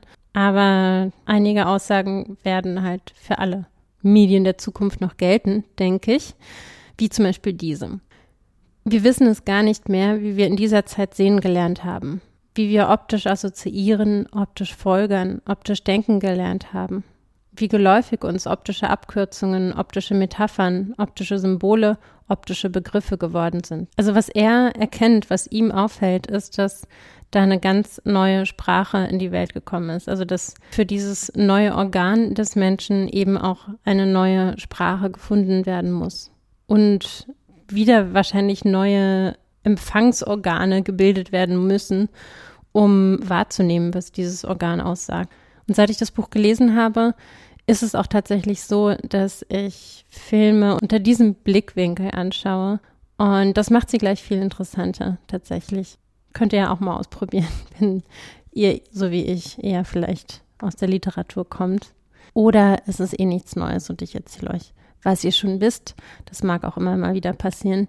Wenn ihr es noch nicht kennt, ist es ein Werk, was sich lohnt. Es gibt in diesem Jahr auf jeden Fall richtig viele Filme, über die man sprechen könnte. Und das wird jetzt mit jedem Jahr natürlich noch umfassender. Also während wir am Anfang des Podcasts noch über Filmexperimente von zehn Minuten gesprochen haben, die eine ganz große Sensation waren, sind wir jetzt 20 Jahre später natürlich schon mitten in einer brummenden Filmindustrie angekommen, die eine kaum überschaubare Werkfülle hervorbringt. Und ja, deshalb gilt genauso wie für die Literatur, dass man halt auswählen muss. Und dafür könnt ihr übrigens auch sehr gern mir Vorschläge schicken und verzeiht, wenn euer Lieblingsfilm oder euer Lieblingsbuch aus dem Jahr dann nicht dabei ist. Ich schaue es mir aber sehr gern an, wenn ihr mir das vorher sagt. Zwei Filme, die ich mir mal in einem Rutsch angeschaut habe, jetzt im Vorlauf zur Sendung, sind Das Goldene Zeitalter von Louis Buñuel und Das Blut eines Dichters von Jean Cocteau. Und das sind beides surrealistische Werke, die, wie ich finde, beide wirklich großartig sind. Also es ist wirklich eher Filmkunst als alles andere. Es gibt keine Hollywood-mäßige Heldenreise, es gibt äh, keine stringente Erzählung, sogar die Naturgesetze werden außer Kraft gesetzt und teilweise sieht man sehr verstörende Szenen auch, also zum Beispiel wie ein Kind erschossen wird in das goldene Zeitalter. Und der Effekt, den beide Filme haben, ist, dass man sein tägliches Erleben, also die Kategorien, mit denen wir die Welt beurteilen, dass diese persönlichen Kategorien, die man sich aufgebaut hat, alle einmal durcheinandergewirbelt werden und man nochmal neu auf Dinge schaut.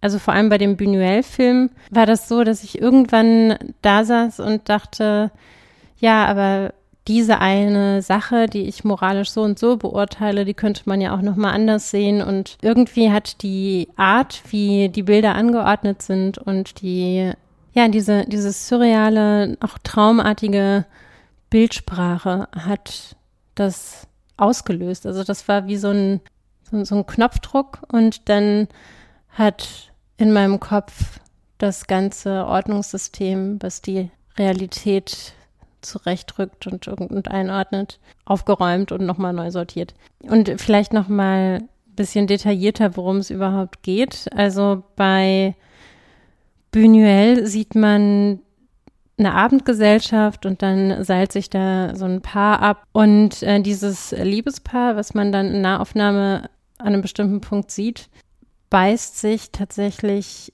aus Liebe die Gliedmaßen ab. Also da werden Hände abgebissen und so weiter und man sieht dann tatsächlich auch die Hände verstümmelt. Dann muss der Geliebte mal kurz weg und die Frau bleibt zurück da im Garten und vor ihr ist so eine Marmorstatue und sie fängt an, an dieser Marmorstatue zu lutschen. Ich glaube am C von der Statue oder so. Also das mit den verstümmelten Gliedmaßen ist natürlich schon ein bisschen krasser als Bildsprache und das erschossene Kind auch. Allerdings eben vor allem, wenn man das als surreales Kunstwerk betrachtet, was natürlich das kollektive Bewusstsein der Zeit auch herausfordert oder betrifft oder aufgreift, könnte mir gut vorstellen, dass solche Szenen, die wenn man jetzt in einem friedlicheren Teil der Welt heutzutage aufgewachsen ist, die man vielleicht hoffentlich nie zu Gesicht bekommt, also dass ein Kind erschossen wird oder dass es alltäglich ist, Menschen mit verstümmelten Gliedmaßen zu sehen, das war damals noch viel mehr an der Tagesordnung. Also ich denke, so gerade fehlende Finger und fehlende Beine, das hat man häufiger gesehen, weil ja die Kriegsveteranen in Massen auch obdachlos wurden oder irgendwie gepflegt werden mussten und das war halt Teil der Wahrnehmung. Und natürlich auch das Aufeinanderprallen von bürgerlicher Gesellschaft und so jungen Leuten, die alles anders machen wollen, so im Zentrum der Wahrnehmung von den Leuten stand, mit denen Buñuel so verkehrt ist. Oder auch generell natürlich ein Thema war, das haben wir in der Diskussion um alte und neue Musik auch gehört. Also es sind alles Themen der Zeit, die da in den Film eingeflossen sind, aber ohne das in eine bestimmte Geschichte zu packen und auch ohne eine Botschaft draus zu machen oder das plakativ zu verarbeiten. Und das geht vielleicht auch nur mit so einer surrealistischen Aufarbeitung. Und nochmal zu Cocteau. Sein Film Das Blut eines Dichters ist auch teilweise verstörend. Also es geht immer wieder um Selbstmord. Aber das Werk insgesamt wirkt noch ein bisschen weniger drastisch. Und es folgt auch noch eher einer Geschichte. Und zwar gibt es einen Künstler, der in seinem Atelier steht und ein ähm, Gemälde anfängt und den Mund von der Figur, die er malt, versucht er nochmal auszulöschen und dann verfolgt ihn dieser Mund. Und dann pappt sich der Mund an eine Statue dran und die Statue treibt ihn an, auf die andere Seite eines Spiegels zu schauen, der in seinem Atelier steht und er geht dann auf die andere Seite und erlebt da alle möglichen Dinge. Und die Bewegung, die er macht auf der anderen Seite des Spiegels, wirken fast schwerelos, also als wäre plötzlich in einer Raumkapsel gelandet, arbeitet sich da an den Wänden lang und diese Szene, also dieses sich an den Wänden eines Flurs entlangarbeiten, wurde auf jeden Fall auch häufiger zitiert, zum Beispiel in Inception. Und äh, was auch interessant ist an dem Cocteau-Film ist, dass er mit Effekten experimentiert, zum Beispiel dieses durch den Spiegel steigen, das simuliert er mit einer Wanne voller Flüssigkeit, in die sich der Schauspieler fallen lässt. Und wenn man das dann als senkrechtes Bild projiziert, sieht das halt aus, als würde er in den Spiegel fallen. Auf jeden Fall, das ist super interessant, den Film zu schauen. Und genauso wie äh, das goldene Zeitalter von Buñuel wird durch diese traumartige, surrealistische Erzählweise eben was aufgemacht, was von so narrativen Filmen, die einen an der Hand nehmen, meistens, wenn dann nur im Ansatz ausgelöst wird. Ein Film, der auf jeden Fall narrativen Prinzipien folgt, weil er auch auf einem Buch basiert, äh, ein Buch von Heinrich Mann, Professor Unrat. So ein Film ist Der blaue Engel mit Marlene Dietrich. Und zu diesem Film würde ich nicht so viel sagen. Wahrscheinlich haben ihn auch einige gesehen. Übrigens, alle Filme, von denen ich jetzt spreche, die packe ich in die Show Notes, also ihr könnt die euch alle angucken. Und was vielleicht noch interessant ist zum Blauen Engel, ist, dass er zu den ersten in Deutschland produzierten Tonfilmen gehört. Und Sternberg, der Regisseur des Blauen Engels, ging anschließend nach Hollywood und nahm Marlene Dietrich mit. Und es ist kein Geheimnis, dass es für eine junge deutsche Schauspielerin wahrscheinlich der beste Moment überhaupt war, in Hollywood zu landen. Gleichzeitig äh, vielleicht noch mal so als kurze Zwischennotiz zum Film in den Vereinigten Staaten. Ab 1930 gilt der sogenannte Hays Code, der relativ strenge Richtlinien, was das Zeigen von Sex, Gewalt, Religion und Verbrechen angeht, aufstellt und regelt den Umgang damit für die nächsten 40 Jahre. Und vielleicht ist das sogar schon ein Wendepunkt für das Kino, beim Aufkommen neuer Medien gibt es ja immer diese Wild-West-Zeit, wo noch alles möglich ist, weil niemand so richtig verstanden hat, wie das Medium funktioniert und es deshalb auch noch nicht reguliert werden kann.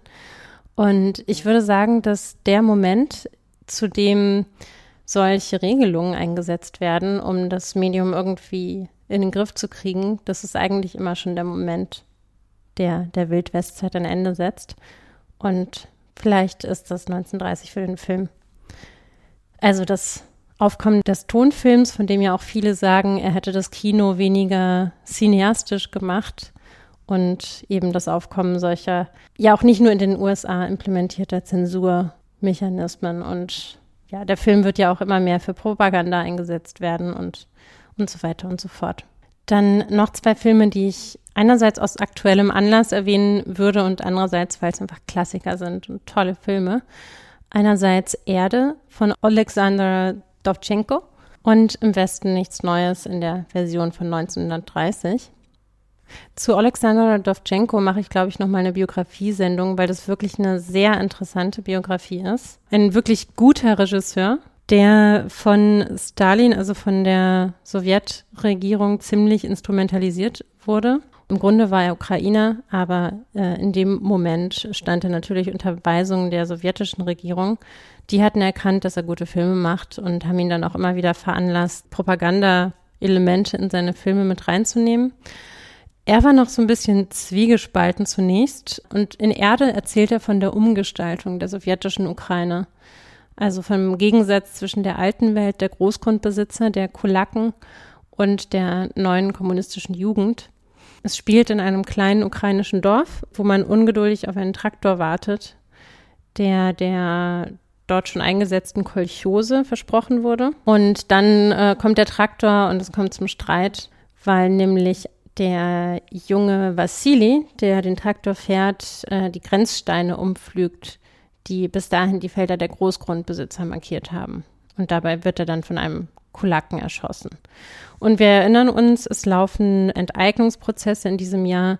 Der Kulakenhass ist ja schon seit Lenin einer der, der Hauptargumente für die sowjetische Diktatur. Und insofern ist der Film natürlich propagandistisch, weil er Großgrundbesitzer, die Kulaken, negativ darstellt. Wie gesagt, man muss dazu sagen, die Kulaken waren auch nicht nett. Also die haben genauso mit Gewalt agiert, wie dann mit ihnen umgesprungen wurde. Also es, es war halt kompliziert, eben auch für Dovchenko. Und es ist tatsächlich so, dass er schon weniger als 15 Jahre später, nämlich in den 40ern, starke Distanz zur sowjetischen Regierung entwickelt hat. Also er schreibt in sein Tagebuch, es ist schlimm, dass wir, damit ist die Sowjetunion gemeint, ihr Volk, damit ist die Ukraine gemeint, durch Misshandlungen befreien. Wir, die Befreier, haben alle bis zum letzten Mann vergessen, dass wir vor denen, die wir befreien, etwas schuldig sind und dass wir sie bereits als Menschen zweiter Kategorie betrachten, unrein, schuldig in unseren Augen, Deserteure, Kapitulatoren, Opportunisten. Wir sind glorreiche Krieger, aber wir haben nicht die normale menschliche Güte gegenüber unseren eigenen Verwandten. Also Dovchenko wurde schon während des Zweiten Weltkriegs klar, dass die Ukraine auch und gerade als Teil der Sowjetunion eine eigene Größe war. Im Westen nichts Neues, das äh, werden jetzt die meisten auf dem Schirm haben, weil zumindest wer Netflix abonniert hat, wahrscheinlich nicht um die Neuverfilmung rumgekommen ist, die jetzt zur Aufnahme des Podcasts seit ein paar Tagen auf Netflix zu sehen ist. Und wer den Film angeschaut hat und vielleicht auch schon ein bisschen recherchiert hat, weiß, es gab ähm, schon mehrere Verfilmungen des Buches Im Westen nichts Neues von Remarque. Und als die bisher beste Verfilmung gilt eigentlich die von 1930. Und wir müssen uns vorstellen, das Publikum von damals hatte den Krieg noch miterlebt. Also dabei waren einige Protagonisten der kulturellen Elite Berlins, also Alfred Döblin, Karl Zuckmeier, George Groß oder auch Egon Erwin Kisch waren alle da Außerdem auch die sozialdemokratischen Minister Preußens für Inneres und Kultur, der Botschafter der USA, gleich drei Reichskanzler AD, nämlich Wilhelm Marx, Hermann Müller und Philipp Scheidemann und sogar der Chef des kommunistischen Pressekonzerns Kosmos Verlag GmbH. Also diese Herren saßen da alle zusammen und ein Zeitungsbericht beschreibt die Stimmung an dem Abend. Die fast sensationelle Spannung, die vor Beginn das Theater füllte, wandelte sich sehr schnell während des Abrollens in tiefe Erschütterung. Das Publikum, das noch in der Mitte des Films einigen Dialogen, die sich gegen den Krieg richteten, demonstrativ Beifall gespendet hatte, verließ zum Schluss das Haus still und im Innersten aufgewühlt, unfähig Beifall zu äußern. Noch nie hat ein Filmwerk so unmittelbar auf die Zuschauer gewirkt. Und was man zu Im Westen nichts Neues in der Version von 1930 auf jeden Fall auch sagen muss, ist, dass schon im Vorfeld rechte Kräfte versucht hatten, die Veröffentlichung zu verhindern. Und entsprechend war das halt eh ein Riesenereignis weil verschiedenste politische Kreise, also vor allem konservative, rechte und reaktionäre Kreise, schon Remarque das Leben schwer gemacht hatten für sein Buch und natürlich das überhaupt nicht mochten, dass die Amerikaner jetzt äh, diesen Film zeigten. Und auf jeden Fall ließ sich Goebbels mit seinen Jungs einiges einfallen, als der Film zwei Tage nach der Uraufführung für das Publikum geöffnet wurde. Da war die Hölle los und die Deutsche Tageszeitung schrieb am nächsten Tag, bei der Uraufführung des Films im Berliner Mozartsaal, bei der zum ersten Male das Publikum frei zugelassen war, kam es zu schweren Demonstrationen. Nachdem die ersten Szenen ohne Störung verlaufen waren, erhob sich, als zum ersten Mal das Heulen und Kreischen der Freiwilligen im Unterstand gezeigt wurde, ein Proteststurm des Publikums, der die Theaterleitung zur Unterbrechung der Vorführung zwang. Es entwickelten sich schwere Schlägereien. Bald wiederholten sich die stürmischen Proteste, so dass sich die Leitung entschließen musste, die Vorführung abzubrechen. Die Direktion forderte Polizei an, die das Theater räumte. So, und was da passiert war, war, dass Goebbels diese aggressiven Leute zusammengetrommelt hat, um bei dem Film aufzutauchen, damit es zu derartigen Tumulten kommt, dass der Film nicht weiter gezeigt wird. Und abgesehen von den raubeinigen Typen, die er da reingeschickt hat, hat er wohl auch noch weiße Mäuse eingesetzt. Also hat er irgendwie ähm, alles hingeschickt, was er, was ihm eingefallen ist und ist dabei erstaunlich kreativ geworden. Also weiße Mäuse, eine Riesenschlägerei und Stinkbomben soll es auch noch gegeben haben. Tatsächlich hatte der amerikanische Verleiher, also Universal Pictures, den Film sogar schon entschärft für Deutschland. Aber die Taktik von Goebbels und seinen Leuten hatte leider Erfolg. Und auch für andere Länder gab es angepasste Versionen. Was man nämlich sehen muss, also auch in der weiteren Geschichte von Im Westen nichts Neues, war es so, dass auch andere Länder, je nachdem, wie es ihnen gerade passte, mit dem Film umgehen. Also in Frankreich wurde der Film zum Beispiel noch gezeigt in den 30ern. Aber als es dann in die 40er ging, wollte Frankreich eben keinen kriegsfeindlichen Film mehr in den Kinos haben und hat den Film dann auch zensiert. Antikriegsfilme scheinen immer dann opportun, wenn es den jeweiligen Leuten passt, die gerade an der Macht sind. Und in Deutschland passt es den rechtsradikalen neuen Kräften natürlich gar nicht. Solche Ereignisse wie die rund um im Westen nichts Neues waren übrigens auch kein Einzelfall. Also durch rechtsradikale gestörte Veranstaltungen waren damals in der Tagesordnung. Also auch die berühmte Rede von Thomas Mann, Appell an die Vernunft im Berliner Beethovensaal wurde gestört. Also Mann hat in der Rede vor der Ausbreitung des Rechtsradikalismus in Deutschland gewarnt und natürlich sich damit zur Zielscheibe gemacht, beziehungsweise wurde zur Zielscheibe gemacht für den rechtsradikalen Terrorgruppen, wie man sie heute nennen sollte. Freud erging es ganz ähnlich. Der hat nämlich den Goethe-Preis erhalten in diesem Jahr und auch da gab es antisemitische und rechtsradikale Proteste. Und in Frankreich ist es, was Zensur angeht, auch nicht viel besser. Und zwar wird zum Beispiel das goldene Zeitalter von Buñuel von der französischen Zensur verboten. Weil natürlich mit den, wie gesagt, teilweise sehr verstörenden Bildern einerseits und natürlich auch einer, einem klaren Antagonismus von alter Welt und neuer Welt, aber eben auch durch dieses unbewusste Durchwirbeln, was einem passiert durch den Film, überkommene Institutionen wie Familie, Kirche und Militär oder auch etablierte Moralvorstellungen einfach ausgehebelt wurden. Und das mochte man im traditionsbewussten Frankreich natürlich gar nicht. Gut, damit würde ich sagen, schließen wir mal den Kulturteil ab und kommen zu meiner Lieblingsrubrik um Leben und Tod. Da geht es immer um eine Person, die in dem Jahr verstorben oder geboren ist. Und diesmal habe ich mir jemanden ausgesucht, der in dem Jahr verstorben ist.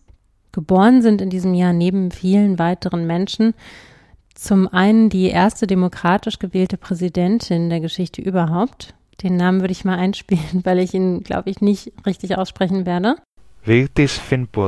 Sie blieb für 16 Jahre die Präsidentin Islands und damit für lange Zeit Rekordhalterin. Geboren wurden außerdem Helmut Kohl, der Wendekanzler, Äh, Steve McQueen, der King of Cool des amerikanischen Films der 60er und 70er. Anthony Armstrong Jones, wenn ihr The Crown gesehen habt, das ist der Fotograf, der in den 60ern in die britische Königsfamilie einheiratete und dessen Hochzeit mit Princess Margaret als erste öffentliche royale Hochzeit im Fernsehen übertragen wurde. Princess Margaret ihrerseits war übrigens auch Jahrgang 1930. So wie auch der Schauspieler Clint Eastwood, der Nouvelle Vague-Regisseur Claude Chabrol, der Soziologe Pierre Bourdieu und einige Astronauten, unter anderem Neil Armstrong. Nachdem es jetzt allerdings häufiger um die Biografien von Menschen ging, die in dem jeweiligen Jahr geboren wurden, habe ich mich diesmal mit der Biografie eines Menschen beschäftigt, der 1930 verstorben ist. Und zwar geht es um Paul Pandafarnana, der als der erste kongolesische Intellektuelle gesehen wird. Fanana stirbt 1930 mit 42 Jahren. Höchstwahrscheinlich ist er vergiftet worden. Aber dazu später, ganz an den Anfang. Ich habe teilweise widersprüchliche Informationen zu den biografischen Daten gefunden.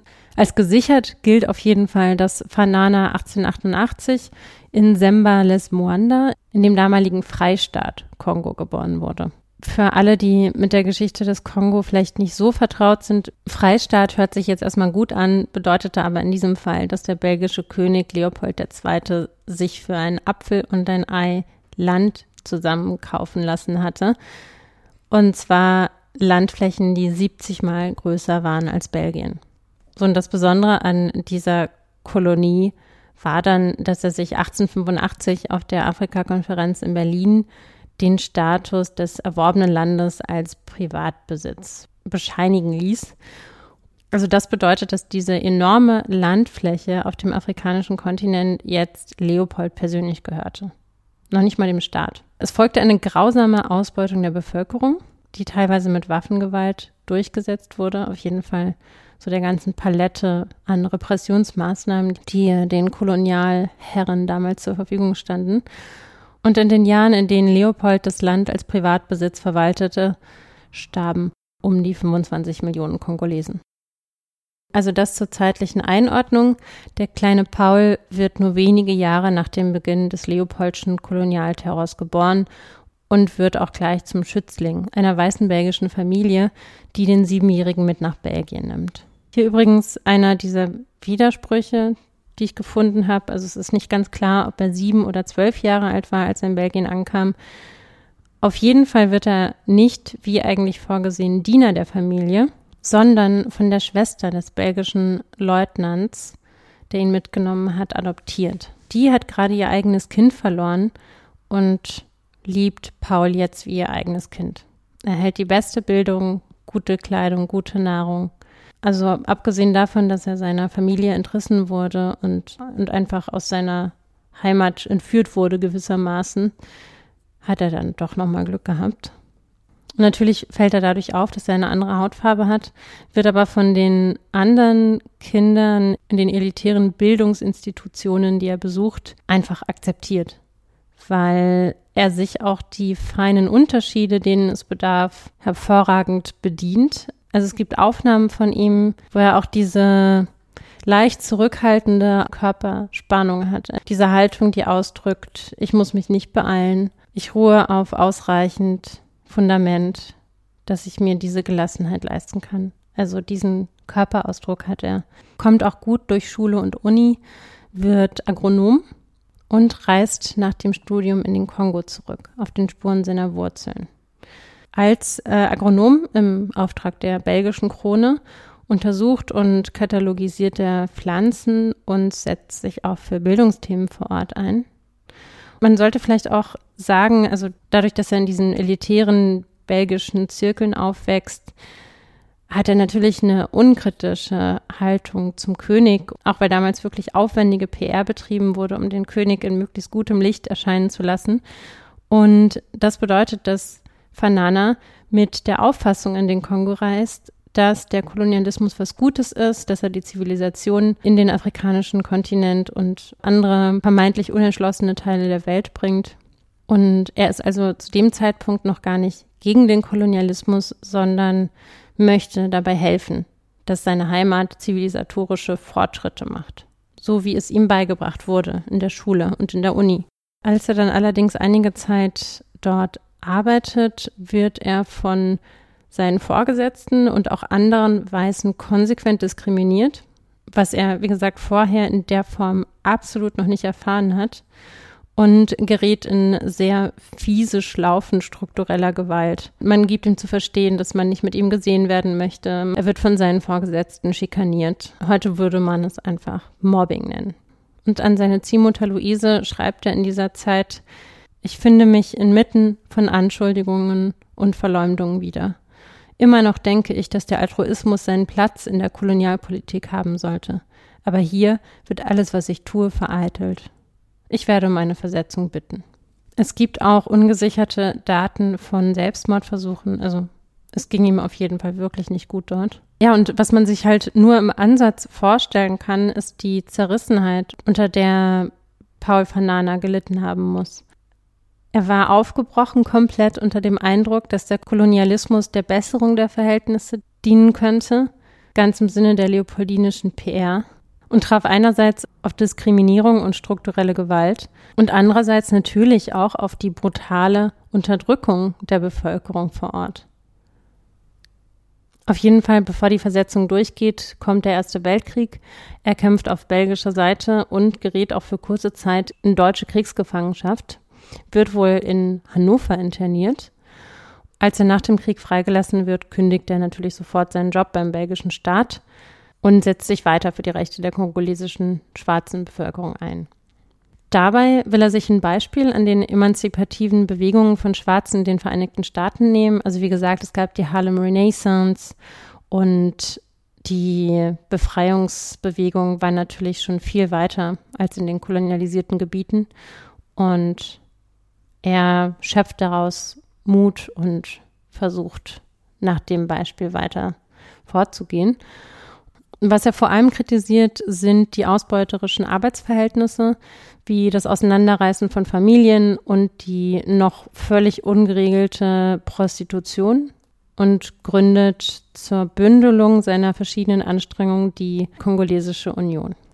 Weitere Forderungen sind die Verallgemeinerung der säkularen Bildung sowie der Zugang der Kongolesen zu den Universitäten in der Metropole und er plädiert für die Teilnahme von Kongolesen an den Entscheidungsgremien der Kolonie sowie für die Afrikanisierung der Führungskräfte.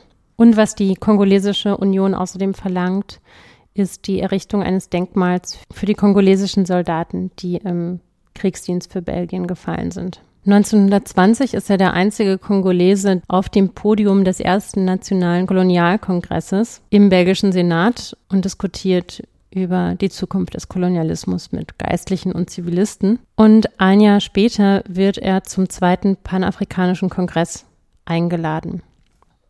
Also er setzt sich zunächst in den 20er Jahren vor allem politisch und diplomatisch dafür ein, das Schicksal der schwarzen Bevölkerung im Kongo zu verbessern, erreicht auch teilweise Erfolge und fordert vor allem auch im Jahr 1925 in seiner Schrift Die Wiedergeburt des Westens die Rückgabe kolonialistischer Raubkunst. Also er prangert die Plünderungen an, die es Europa ermöglicht haben, die Museen zu füllen und urteilt, dass Kolonialisierung mehr oder weniger rationalisierten Vandalismus darstellt. Gegen Ende der 20er überlegt er sich dann in den Kongo zurückzukehren und von dort aus weiter für die Rechte der Bevölkerung zu kämpfen und kehrt in sein Heimatdorf zurück. Da lässt er eine Schule und eine Kapelle aufbauen, die seinem Schutzpatron gewidmet sind. Also im christlichen Glauben, unter dem er ja auch erzogen wurde, hat man ja mitunter Schutzpatrone, die über einen wachen sollen. Dieser Schutzpatron half ihm leider nicht. 1930 stirbt er am 12. Mai in seinem Heimatdorf. Die Umstände sind mysteriös. Ich habe dazu die Aussage eines Familienmitglieds gefunden, der sehr genau und detailreich schildert, wie Paul Panda van Nana wohl zu Tode kam. Und weil die Geschichte so detailreich geschildert wird, finde ich sie auch glaubwürdig, zumal sich auch keine widersprüchlichen Geschichten finden zu dem Aspekt seiner Biografie. Dieses Familienmitglied erzählt, dass seitens der belgischen Behörden Geld an Fananas Büro geschickt wurde.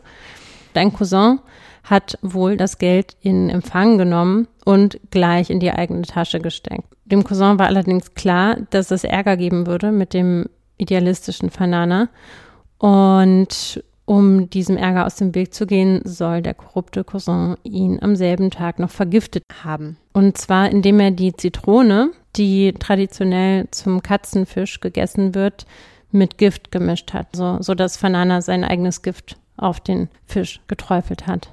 Das hat natürlich den Anstrengungen Fananas ein Ende bereitet. Das ist natürlich tragisch für die Bevölkerung vor Ort, weil es damals noch nicht viele gab, die sich erfolgreich für eine Verbesserung der Lebenssituation eingesetzt haben. Und es ist natürlich besonders tragisch, dass er ausgerechnet dann von einem Mitglied der eigenen Familie und auch der eigenen Bevölkerung wahrscheinlich vergiftet wurde.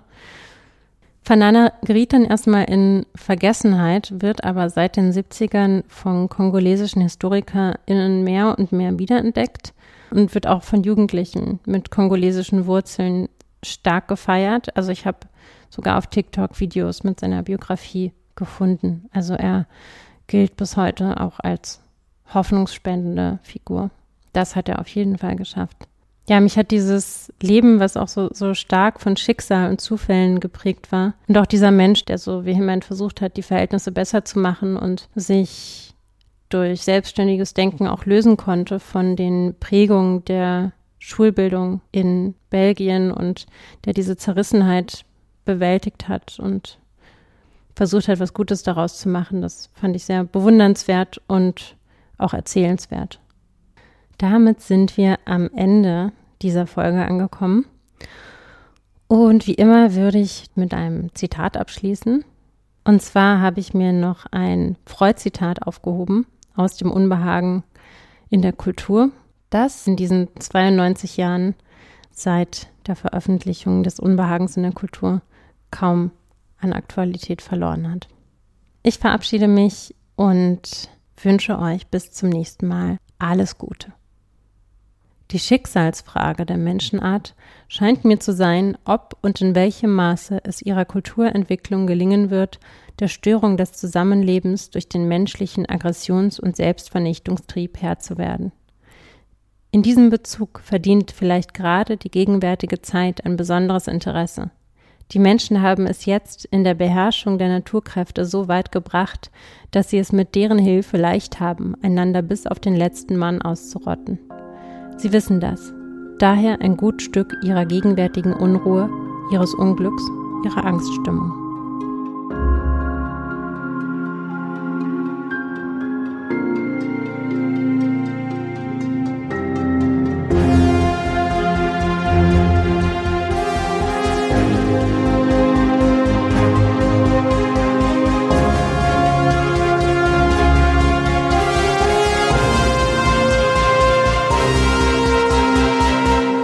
Than machinery, we need humanity.